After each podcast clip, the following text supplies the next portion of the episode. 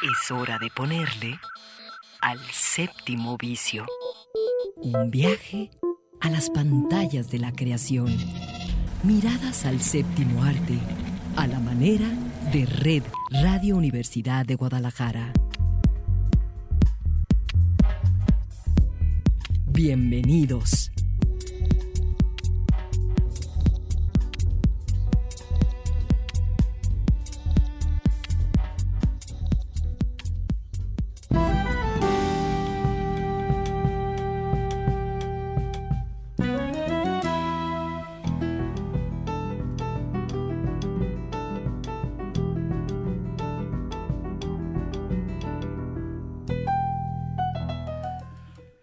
Tal? Los saluda Eduardo Quijano y así comienza hoy el séptimo vicio.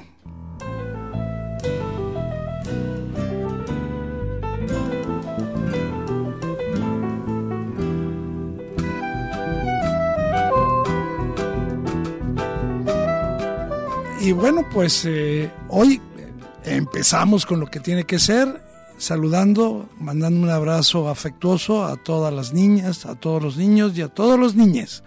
Un saludo a las infancias, sobre todo porque eh, en este programa que está dedicado a la producción cinematográfica, a la producción audiovisual, me parece que hay una hay un vínculo eh, permanente, indisociable entre la infancia, entre los niños y la experiencia del cine. Eh, creo que todos tenemos eh, presente cuál fue aquella película eh, que durante nuestra infancia vimos muchas veces, incluso cuál, fue la primera película que nos marcó.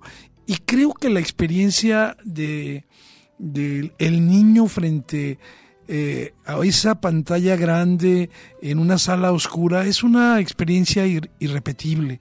Es una experiencia donde incluso cuando se va con otros eh, acompañado, eh, uno está solo con uno mismo y sobre todo empieza a disfrutar de esa capacidad de pensar en aquello que está ocurriendo en el momento a través de emociones disfrutables. El cine me parece eh, para todos los niños, para todas las niñas, eh, significa muchísimas experiencias gozosas. Está relacionada sí con el entretenimiento, esa experiencia, pero también con muchos aprendizajes.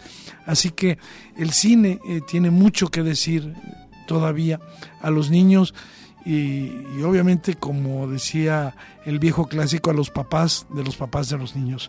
Bueno, y justamente eh, hablando de eso, de el Día del Niño, yo quisiera eh, hablar de algo que se va a presentar ahora mismo en, eh, en varias salas sobre eh, cine que tiene que ver con los niños.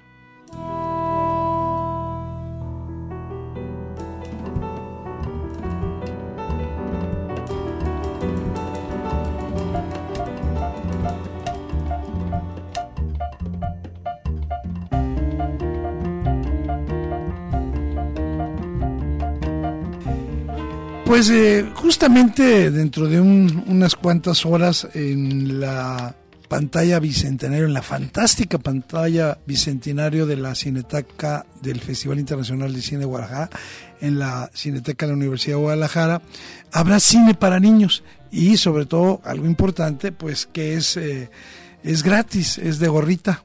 Así que eh, hoy, por ejemplo, en punto de las 6 de la tarde, la, toda la banda puede llevar a, los más pequeños a ver Hércules, esta película de Disney que desde mi punto de vista es una película muy graciosa y tiene además otra, una banda sonora por cierto eh, muy particular y con uno de los eh, villanos más carismáticos en la figura de Hades, ¿no? Eh, recuerdo que en la versión doblada de Hércules para, para Hispanoamérica, el personaje de Hércules es interpretado justamente por Ricky Martin. Y, eh, que por cierto también interpreta eh, la canción del tema No importa la distancia. Así que ahí está, hoy en la pantalla bicentenario de la Cineteca, Hércules y mañana, por si las niñas eh, piensan que no hay heroínas para niñas, Disney eh, basada en una antigua leyenda eh, china sobre una niña. Eh, sobre una niña que se tiene que hacer pasar por, por niño, por un soldado, para sustituir a su padre que está muy frágil en la guerra contra los unos invasores. Es la película Mulan que creo que es una de las películas que mejor saca partido de, de, la animación. Es decir, cómo el, el, recurso de la animación se vuelve en un recurso para que la historia sea mucho más interesante. Eh, Mulan es una historia bastante absorbente y a mí lo que me gusta es que el, el, personaje de la niña no, no, es una, no es una beldad, es, al contrario es una niña inteligente, muy, muy, muy valiente, hermosa sí, pero sobre todo alguien que se siente dueña de su propio destino, ¿no? Creo que eh, particularmente en Mulan, eh, las escenas de acción de la infancia de, de Mulan son, son muy encantadoras, son evocadoras. Creo que para estos días es interesante y eh, las escenas de acción de Mulan demuestran esta capacidad de Disney para hacer de lo visual un elemento de espectáculo sin límites. Eh, una vez que, has visto eh, esta, esta aventura de Mulan, sientes que, digamos, te has trasladado a esos espacios, digamos, que nos hacen sentir la inmensidad de la Tierra.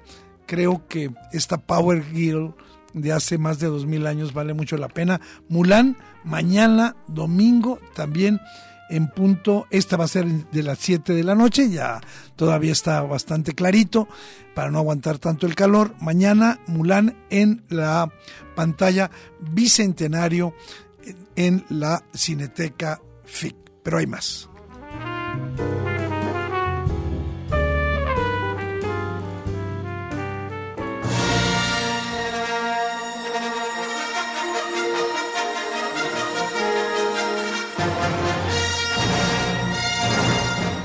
Y claro, por supuesto que se acerca el 4 de mayo, que desde hace eh, algunos años está, digamos, dedicado, May the Fourth, eh, dedicado al día de Star Wars. Y justamente también en la pantalla bicentenario, este miércoles 4 eh, se van a exhibir, va, a haber dos funciones de acceso gratuito en la Cineteca.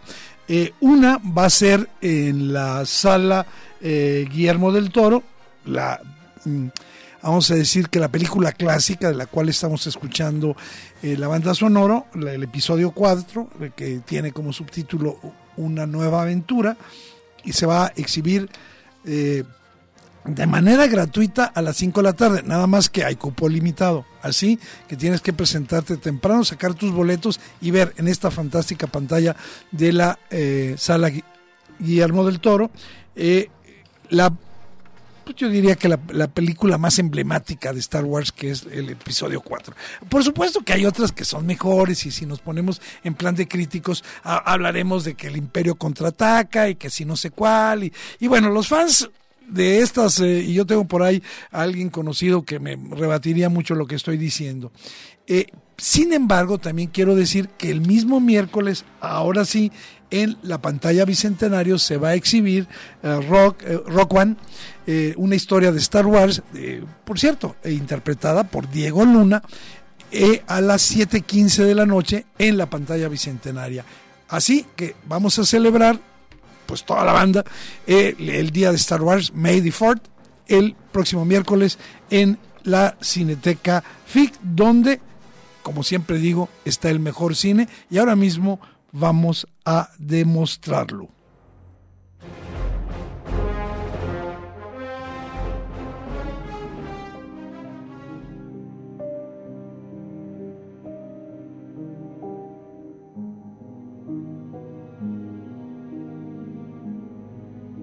Pues fíjense que la cartelera eh, de la Cineteca FIC yo creo que es imbatible, ¿no? Este, eh, hay, hay muchas películas desde a quienes les gustan los, eh, voy a decir los blockbusters, las películas de superhéroes, está ahí el Batman, está por supuesto esta nueva película de la saga de Animales Fantásticos, Los Secretos de Dumbledore. Y para quienes todavía no la hayan visto, está eh, una de las mejores películas del año pasado, eh, Licorice Pizza, está eh, La peor persona del mundo, eh, seguramente una verdadera experiencia para aquellos que quieren encontrarse eh, dentro de la generación de los 30 años, y está El Callejón de las Almas Perdidas, todavía en su versión en blanco y negro, la película la más reciente de Guillermo del Toro, la joya que es Pequeña Mamá, esta historia de, también de infancia, la recomiendo profundamente. Y voy a, hablar de, de, digamos, dos películas que a mí me parece que son imperdibles, ¿no?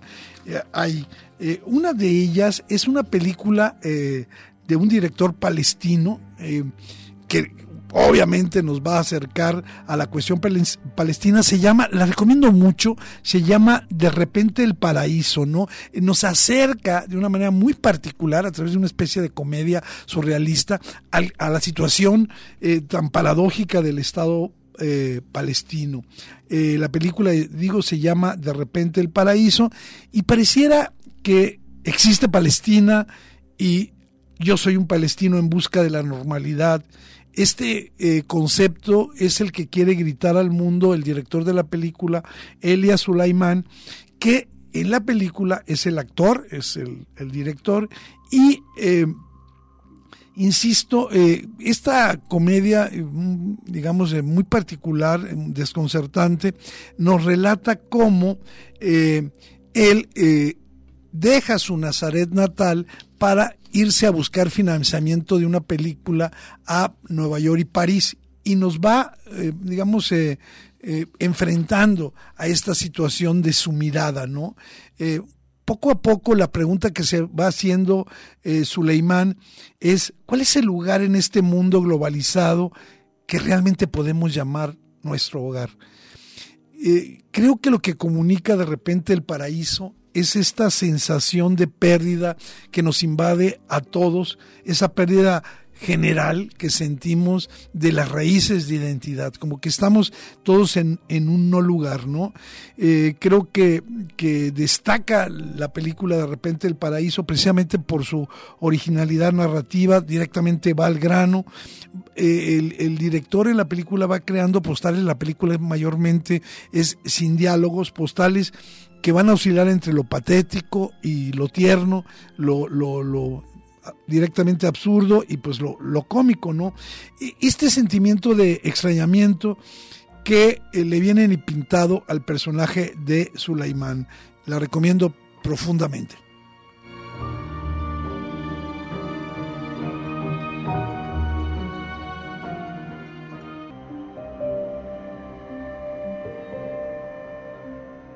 Y la otra película, ya la habíamos hablado uh, de ella, pero todavía se mantiene en cartelera y es la oportunidad que la vayas a ver. Es una verdadera experiencia. La película se llama Swallow, La perfección te traga.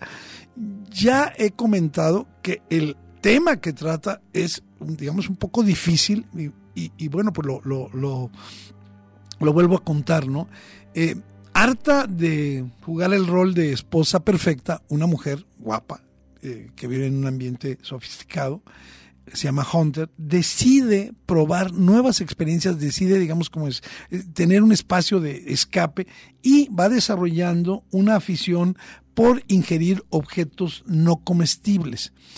Aquí me quiero detener para decir que si existe un, un, trastorno psicológico que no ha sido tratado por el cine, o, o, cuando menos no al nivel que lo hace Swallow, es esa compulsión eh, por ingerir objetos, se llama realmente, tiene ya un nombre, pica, cuando te empiezas a comer cosas que no son comestibles y que van cambiando según el, gusto del enfermo. Y en general se trata de sustancias eh, sintéticas que no tienen ningún valor nutritivo, incluso pueden ser peligrosas como, como un clavo, pueden ser cosas eh, realmente eh, de las que estamos rodeados los seres humanos, ¿no?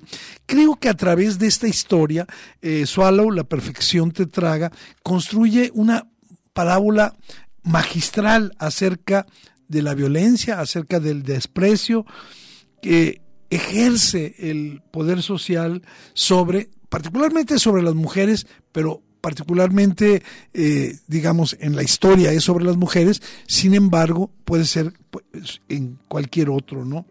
Esta mujer encerrada en un infierno, en un paraíso vacío, que es un infierno para ella, va eh, siendo, digamos, eh, el desarrollo de una serie de situaciones que a veces producen un cierto grado de, de terror en nosotros pero que la película utiliza también para criticar eh, las soluciones que se les dan a esas personas que quieren enfrentar eh, la soledad, que quieren enfrentar el vacío, las soluciones que ofrecen la psiquiatría, la psicología, y también critica esta forma tan artificial de la vida burguesa mm, promedio, ¿no?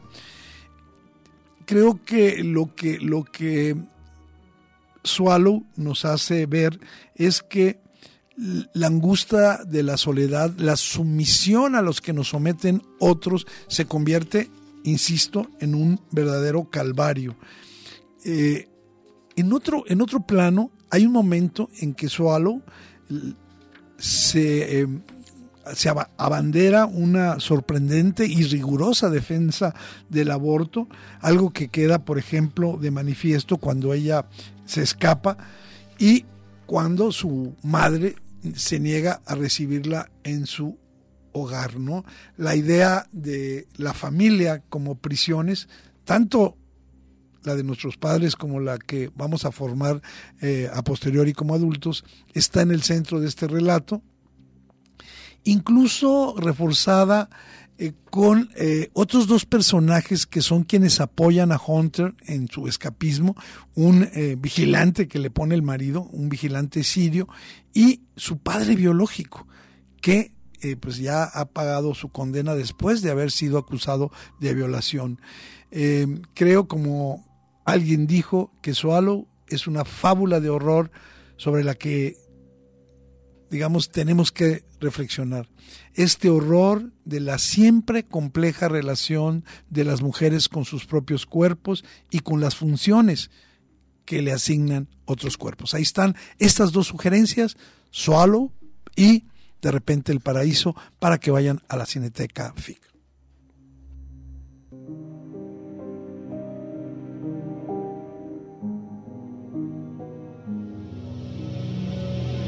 El séptimo vicio. Mirada encendida en imágenes múltiples.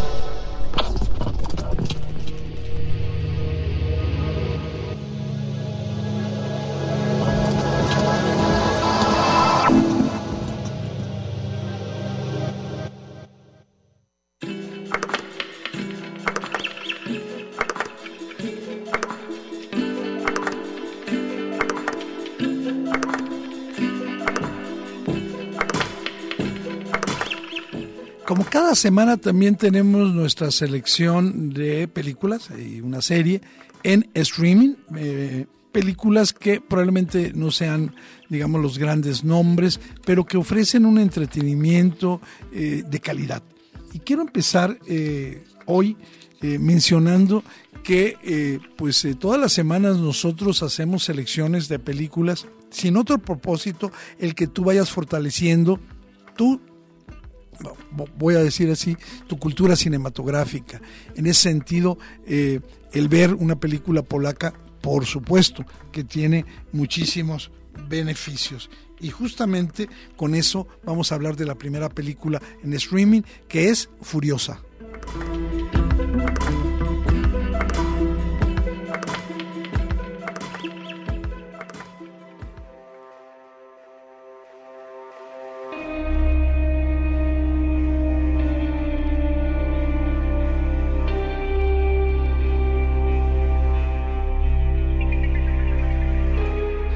Eh, bueno, empiezo diciendo que es un thriller de acción eh, polaco, está en la plataforma Netflix, se llama Furiosa, y la historia trata de, tres amigos eh, que formaban parte del mismo grupo, de la misma pandilla criminal, ¿no?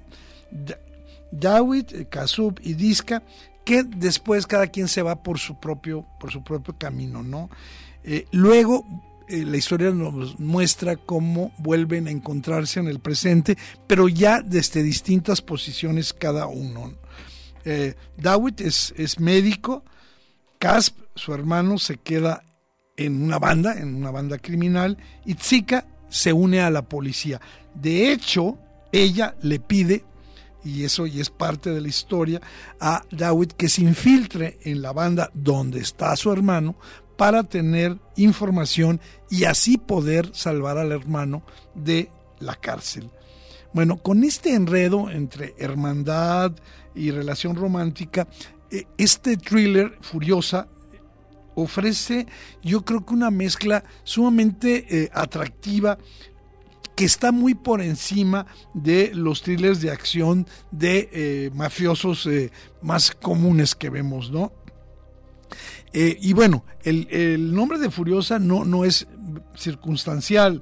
Eh, la furia en la película es omnipresente, es decir, está en todo, todo el tiempo, ¿no? No es solo un medio para proporcionar emociones, eh, sino esta crudeza brutal nos, nos ayuda a que pensemos por qué está ocurriendo. Es importante señalar que Furiosa no, no, no es solamente un drama de acción, eh, está interesada, y la película lo muestra, decía yo, en provocar reacciones que eh, nos hagan, eh, digamos, tomar decisiones éticas ante situaciones diferentes, ¿no?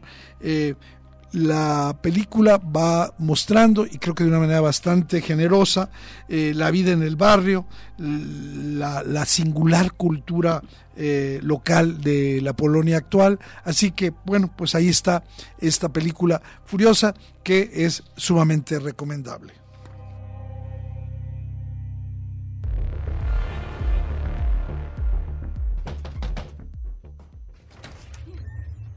Tammy Faye. What'd you do? Hello, Mother. This is Jim Baker, my husband. now, God has a voice in this fight. Who's he fighting? Liberal agenda, homosexual agenda. Faith isn't political. You can't talk to him like that. God loves you. He really does. We're not doing anything wrong, though. Is that a question? These just want to love people. The devil's coming for me, Tammy. This is who I am.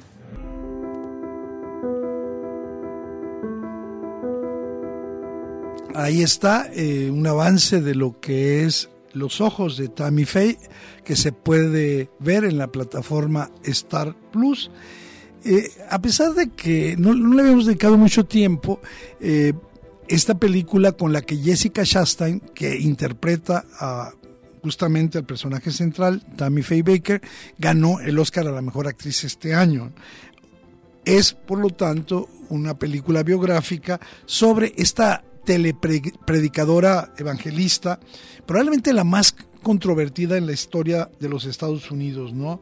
Esta eh, pues evangelizadora, esta predicadora, eh, fue, eh, digamos, parte de un inmenso de una inmensa polémica, porque primero ella tuvo una, una gran audiencia en su, en su cadena eh, televisiva eh, con su marido, eh, justamente allá en la década de los años 70 y 80, ella que surgió de la nada haciendo, em, digamos,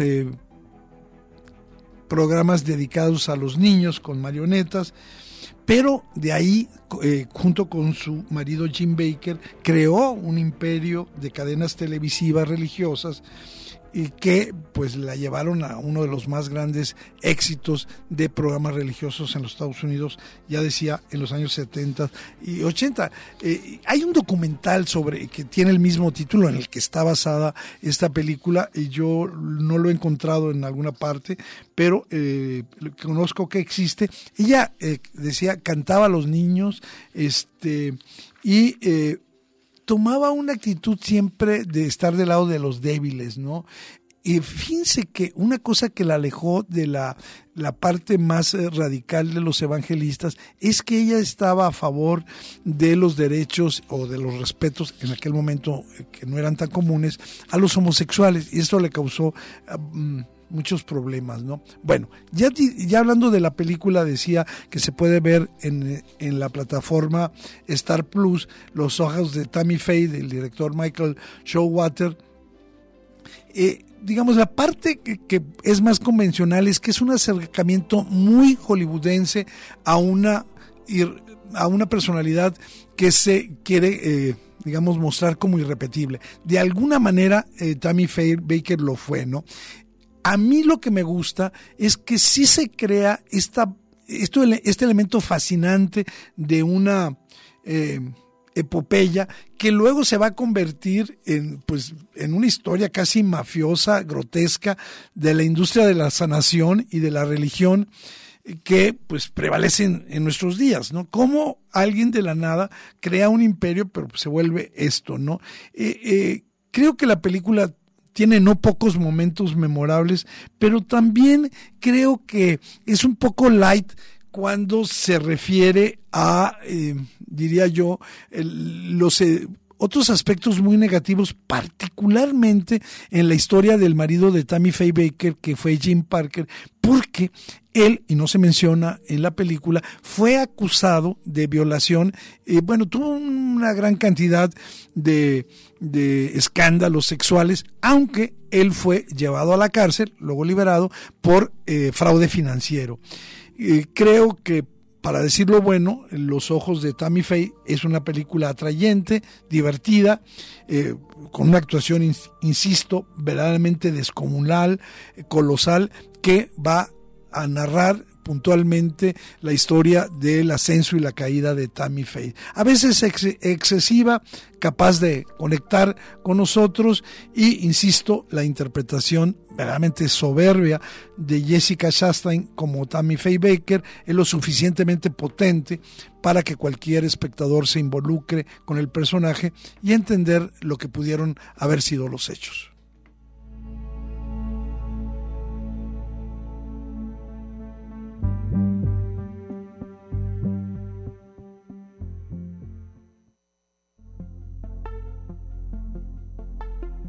Para cerrar eh, estas recomendaciones, eh, quiero mencionar una serie también basada en hechos reales. Esta serie se llama We Crash It, está en la plataforma Apple TV y es una, digamos, también una reconstrucción de, un hecho, este mucho más eh, reciente, que nos habla de la verdadera historia de un emprendedor, Andy Newman, que también nos va a mostrar cómo se levanta también desde el emprendimiento y luego cómo pues realmente tiene una estrepitosa caída. No solo él, sino todo el trío fundador de esta empresa WeWork, él, Adam Newman, el arquitecto Miguel McKelvey y la esposa de Newman, Rebecca Polton Newman.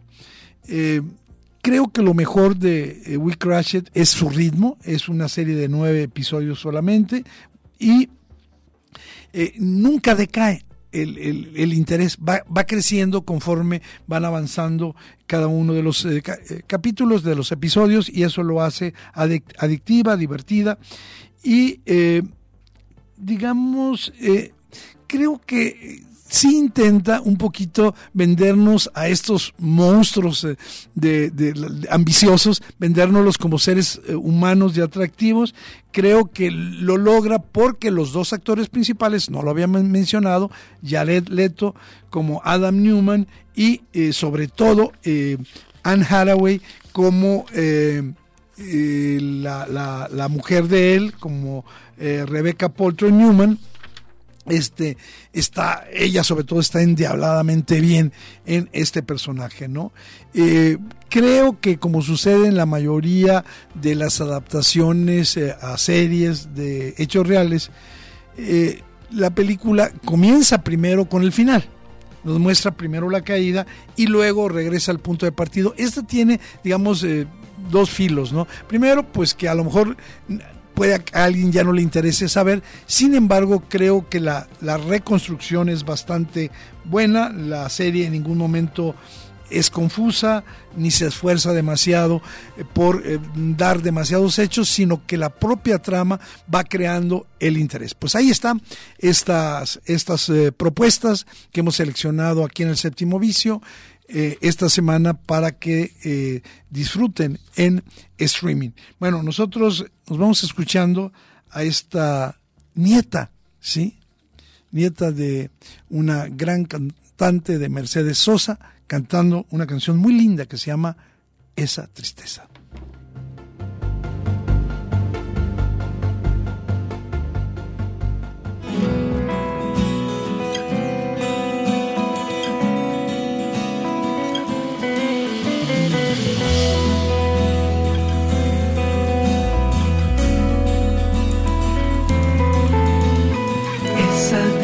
Tristeza que tienes viene de rostro cansado viene de manos abiertas por manos que han escapado, por manos que han escapado. Creadores, espectadores, críticos. Todos tienen su boleto para entrar a El Séptimo Vicio.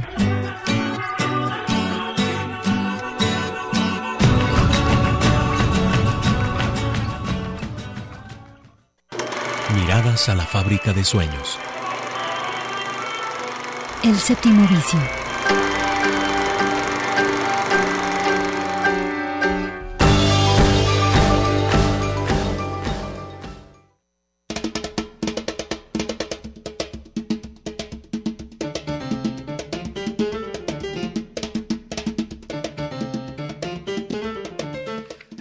Regresamos al séptimo vicio y me preguntan, bueno, ¿qué no vamos a ver películas en la cartelera? Por supuesto que hemos hecho una selección de buen cine en la cartelera y pues aprovecho en este momento para agradecer a toda la banda que nos sigue, no solamente a través del el 104.3 de FM, sino a través de nuestras redes sociales, a través del podcast. Gracias a toda la banda, estamos al pendiente de sus comentarios y por supuesto también agradecer a quien tiene el control técnico de esta emisión, Alejandro Coronado, encargado de la producción del programa.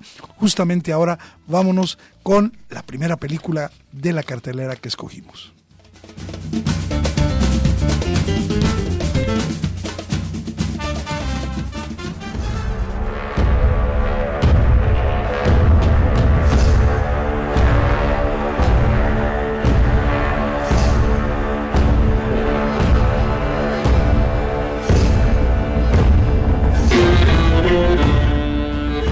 Y bueno, no podría ser otra que El hombre del norte.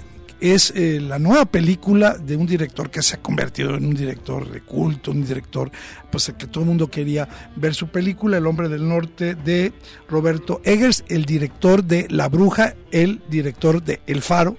Entonces, bueno, todo el mundo lo esperaba y pues ¿de qué trata? Bueno, pues es una, una historia intensa, muy filosa, muy muy fuerte de un príncipe nórdico, Hamlet, y sobre todo es, eh, va a describir esta obsesión por eh, vengarse, él, una, una, una, venganza muy atávica basada en esta eh, leyenda de Hamlet, un joven noble que quiere, digamos, cobrar venganza del tío que asesinó a su padre y que termina casándose con su madre viuda.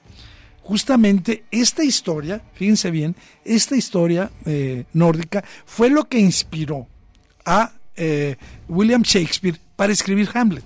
Por eso es tan importante esta visión del el hombre del norte. Eh, entre los muchos entre las muchas acciones de, acción un tanto histérica, de violencia histérica, la, película va a cambiar esta melancolía, eh, esta vacilación que tiene eh, la obra de Shakespeare por, eh, digamos, no, aquí no es un héroe angustiado, sino todo lo contrario. Es un guerrero en taparrabos con cabeza de lobo que va a destruir todo lo que se le pone a su paso, no importando qué o a quién, para cobrar venganza. Aquí eh, hay que destacar la actuación de Alexander Skarsgård, que va a interpretar a Hamlet. Justamente eh, eh, lo que más cobra importancia en El Hombre del Norte es y estamos hablando hoy en el Día de los Niños y las Niñas, de que siendo niño él vio el asesinato de su padre, el rey Aurnavandil, que justamente es interpretado por Ethan Hawke y eh, pues quiénes fueron los culpables, ¿no? Los secuaces de eh, su tío, el tramposo Holnirk. Eh, bueno, pues aquí él va a, insisto, a tener una, una, una, epopeya muy cruel. La película está hecha en tonos, digamos, azulosos, sombríos, y es lo tengo que adelantar, terriblemente violenta, eh, un, poco nihilista, caótica, y eh, va a, ponerse él en, esa, digamos, decisión entre amar a sus enemigos o odiar a sus, perdón, entre amar a sus amigos y odiar a sus enemigos, ¿no? Eh, aunque la película del Hombre del Norte es totalmente cruel, eh, creo que hay momentos verdaderamente fantásticos, eh, en los aderezados con esta, digamos, eh, toxina terrible de una hipermasculinidad. él es un, un, hombre, un macho, que desde la mitología vikinga va a vivir a fondo el drama de las pasiones, de las traiciones, de las intrigas, de los odios, este, con elementos de fantasía y la película tiene una muy poderosa riqueza visual. Ahí está la recomendación primera, El hombre del norte.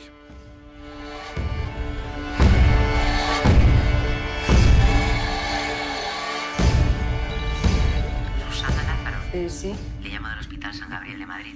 Su abuela ha sufrido un accidente y la hemos ingresado. Como usted es el único familiar que consta, sí necesitaríamos que viniese cuanto antes. Claro, claro, por supuesto. Gracias. Desde ese momento, su abuela es una persona parcialmente dependiente. Necesitará ayuda para muchas cosas. Pero puede mejorar. No. Le llamaba porque estaba buscando una persona para cuidar de mi abuela y he visto su anuncio en internet. Hay que lavarla, acostarla, darle de comer. Parece que se ha despertado. Abuela, mira qué guapa estás. Abuela. Abuela.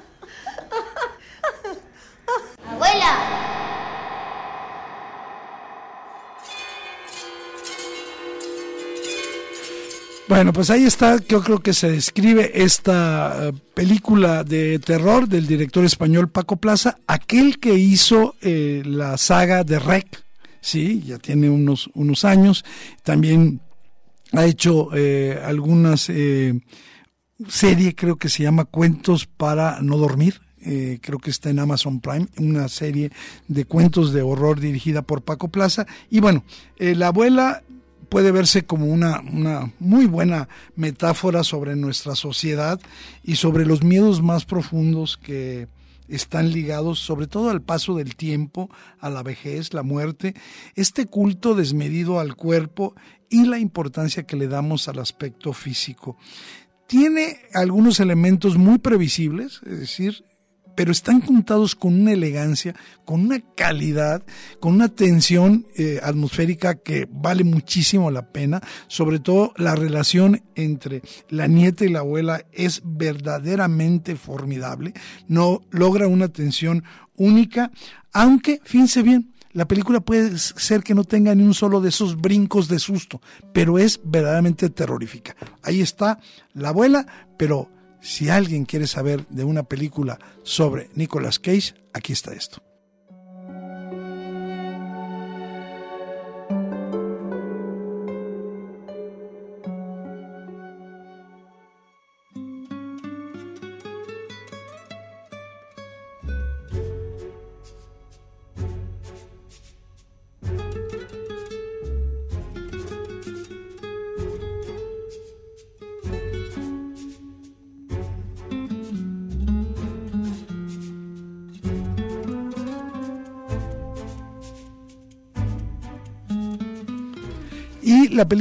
Que habla sobre Nicolas Cage es, es uno de los mejores estrenos de los últimos días y se llama El peso del talento.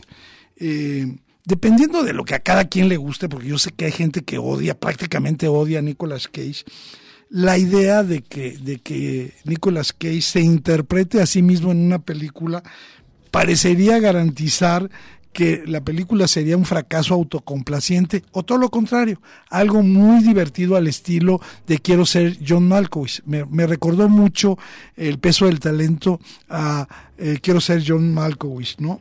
Eh, yo creo que incluso los más firmes detractores de Nicolas Cage tendrán que admitir que el peso del talento es pero con mucho una excelente película y se las recomiendo, incluso a aquellos que, no lo soporten. ¿Por qué?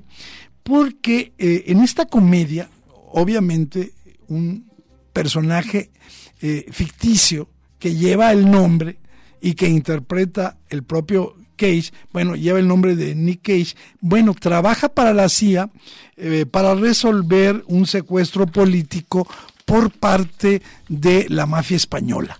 ¿Sí? para que vean eh, a dónde nos va a llevar la película, ¿no? Y es una especie de parodia de, de, películas de espionaje, pero que lo mezcla con una genuina historia de amistad, de amor entre hombres adultos. Funciona no solo porque los dos actores principales, Nicolas Cage y Pedro Pascal, están verdaderamente brillantes, hacen excelente química juntos, sino porque la película nos, e, nos evoca el mundo de Hollywood, porque nos acerca a toda esa trayectoria que el propio Nicolas Cage ha vivido como uno de los actores icónicos por largo tiempo, eh, un, mundo, un universo, el de Hollywood, que crea sus propias reglas, que crea sus propios mitos y que obviamente tiene sus obsesiones. Por supuesto, en El peso del talento abundan las referencias cinematográficas, citas a las películas en las que ha participado Nicolas Cage, pero algo interesante hay para cada uno de los espectadores que decida ver El peso del talento, porque, quiero decirlo así, es una de las películas más divertidas en lo que va del año. Juega con la fantasía y la realidad su personaje central, Nicolas Cage, interpreta una versión ficticia de sí mismo y la pregunta que nos hacemos al final, entonces, ¿cuál es el verdadero Nicolas Cage? Una película que es una verdadera delicia y que te puede provocar un montón de risas.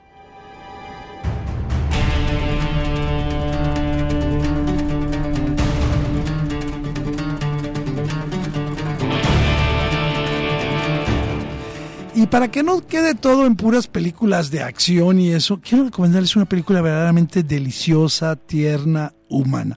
La película se llama Come On, Come On, siempre adelante. Eh, se puede ver en la Cineteca del Festival Internacional del Cine de Guadalajara y en algunas salas de la ciudad. Ahí Joaquín Phoenix, ¿sí? finalmente eh, va a tener un personaje exageradamente tierno, va a interpretar a eh, Johnny, un productor de radio que viaja por los Estados Unidos entrevistando, y otra vez le escogí, a niños sobre, les pregunta cuáles son sus esperanzas para el futuro. ya la, propia historia en sí es deliciosa. Eh, eh, este motivo, el que los niños reales opinen sobre pues su punto de vista sobre las cosas va a estar presente en toda la película de Camón Camón, una película dirigida por Mike Miles y nos va a recordar la perspicacia, la variedad y la similitud de los niños, sí de los Estados Unidos, pero de todas partes del mundo, en lo que están pensando sobre el futuro. Bueno, pues Camón Camón es una historia acerca de la relación entre niños y adultos en un contexto de incertidumbre generalizada.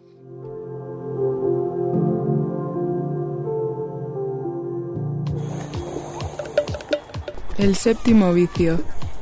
Mirada encendida en imágenes múltiples.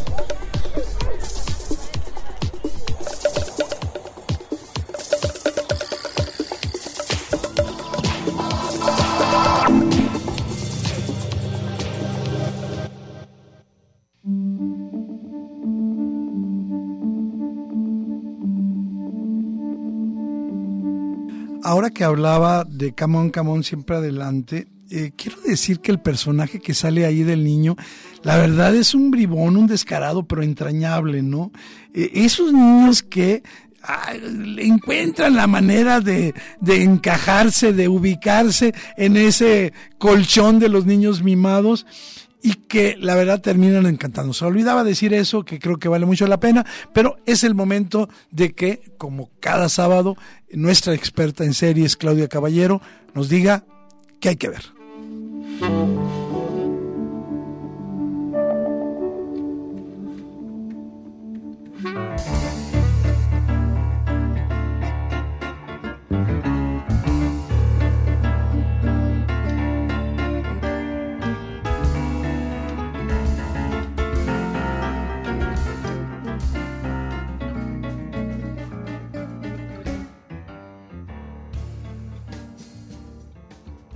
Buenos días, amigas y amigos del séptimo vicio. Un gusto saludarles. Eduardo Quijano, bueno, siempre emocionada de que me permitan compartir algunas de las recomendaciones o sugerencias que cuando yo las encuentro en alguna de las plataformas de streaming, pienso inmediatamente en que nuestros gustos son tan diversos entre las personas que creo que cada vez se enriquece más el poder platicar y compartirnos, hacer ese intercambio de por qué te gustan ciertas series, cuáles son, digamos que los detonantes para que te quedes y te atrape. A veces lo vemos porque es una historia que nos conmueve, otra porque nos emociona, porque está nuestra actriz favorita o porque simplemente es una novedad. Espero que las recomendaciones de hoy puedan ser útiles para ti. Mira, voy a comenzar con una que está en la plataforma Netflix, que es Archivo 81 que veas esta serie con sus ocho episodios en su única temporada, que es la primera, porque ya se anunció que por lo pronto se cancela, no habrá producción de la segunda temporada, no continuaremos viendo esta historia que es de misterio, un poco de terror, es una serie de terror en realidad, obtuvo muy buenas críticas cuando eh, apenas salió en este año. Y es que te cuento cómo es que una investigación llega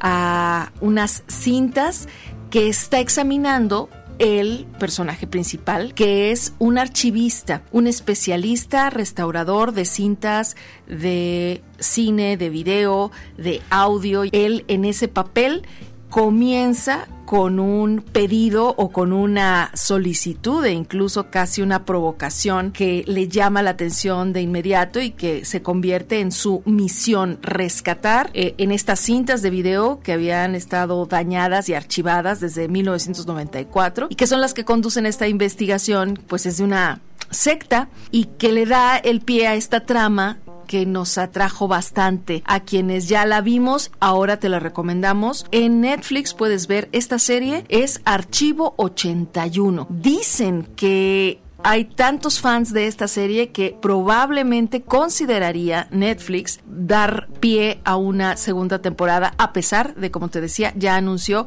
que hasta aquí se termina. Porque sí, creo que todavía hay mucha tela de dónde cortar, pero lo que vas a encontrar en estas ocho oportunidades que nos dan los episodios es que es una muy interesante y emocionante, sobre todo, serie. Otra opción es lo que viene para el mes de mayo, que pues si te darás cuenta ya estamos despidiéndonos de abril, con La Escalera en HBO Max. Esta, dicen, será la serie estrella de la primavera en esta plataforma y es caso criminal en el que además nos deleitaremos con las actuaciones de Colin Firth y Tony Collette, quienes van a dar vida al matrimonio de los Peterson. Una serie de ficción, The Staircase o La Escalera, sobre este sonado caso criminal en el que un escritor de éxito fue acusado de haber asesinado a su esposa y haber tratado de simular que se había caído por las escaleras en el 2001. Entonces, la muerte de esta persona, Kathleen Peterson, y de todo lo que resulta a partir de esta muerte con el seguimiento a través de su esposo, que es el que llama a los servicios de emergencia, y cuando llegan y empiezan a,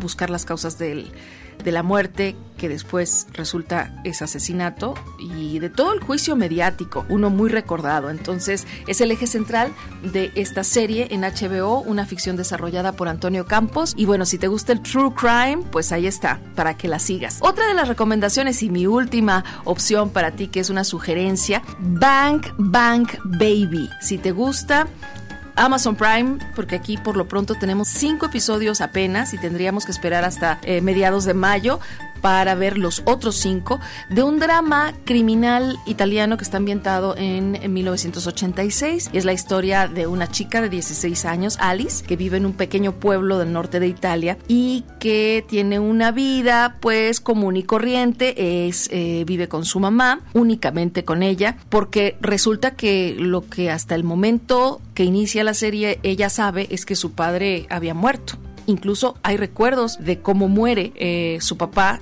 Resulta que se da cuenta que el hombre está vivo.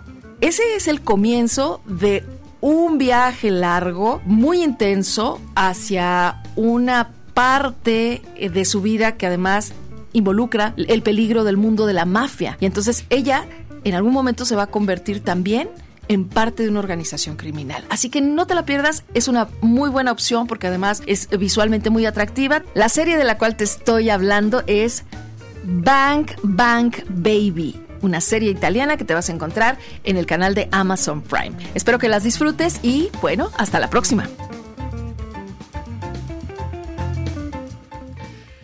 Y bueno, pues también para nosotros ha llegado el momento de decir hasta aquí, pero también con la promesa de reencontrarnos el próximo sábado en punto de las 3 aquí en el séptimo vicio. Gracias a todos, gracias a ti y nos quedamos con esta canción para toda la infancia.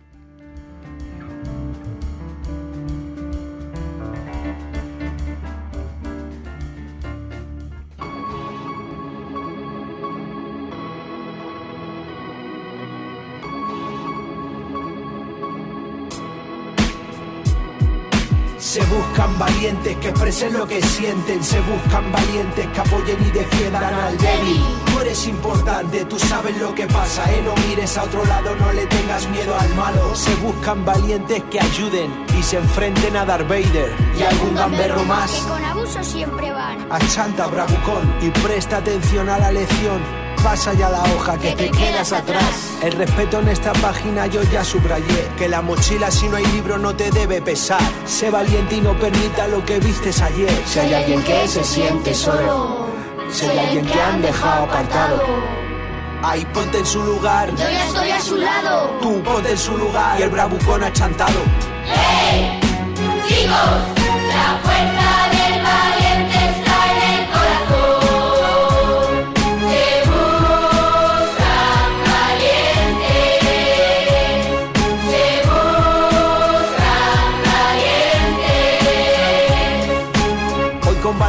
tiro yo para clase. No es justo que a mi compañero esto le pase. No confundas una broma con llegar al desfase. Hay que parar la situación, bastante ya se pasó. Nuestras rimas combativas. No la vas a callar. A que si me pongo delante. Ya no vas a empujar. Ya no estás solo, compañero, no te va a pasar nada. Mirada al frente, una sonrisa y cabeza levantada. Si hay alguien que se siente solo. Si hay alguien que han dejado apartado. Ahí ponte en su lugar. Yo ya estoy a su lado. Tú ponte en su lugar. Y el bravucón achantado.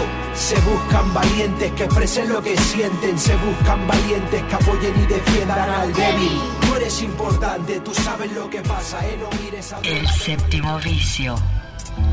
La cultura del cine en imágenes sonoras.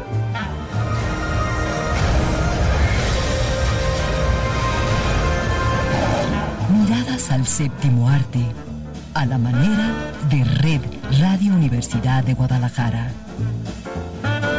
Escúchanos todos los sábados desde las 3 de la tarde. Hasta la próxima.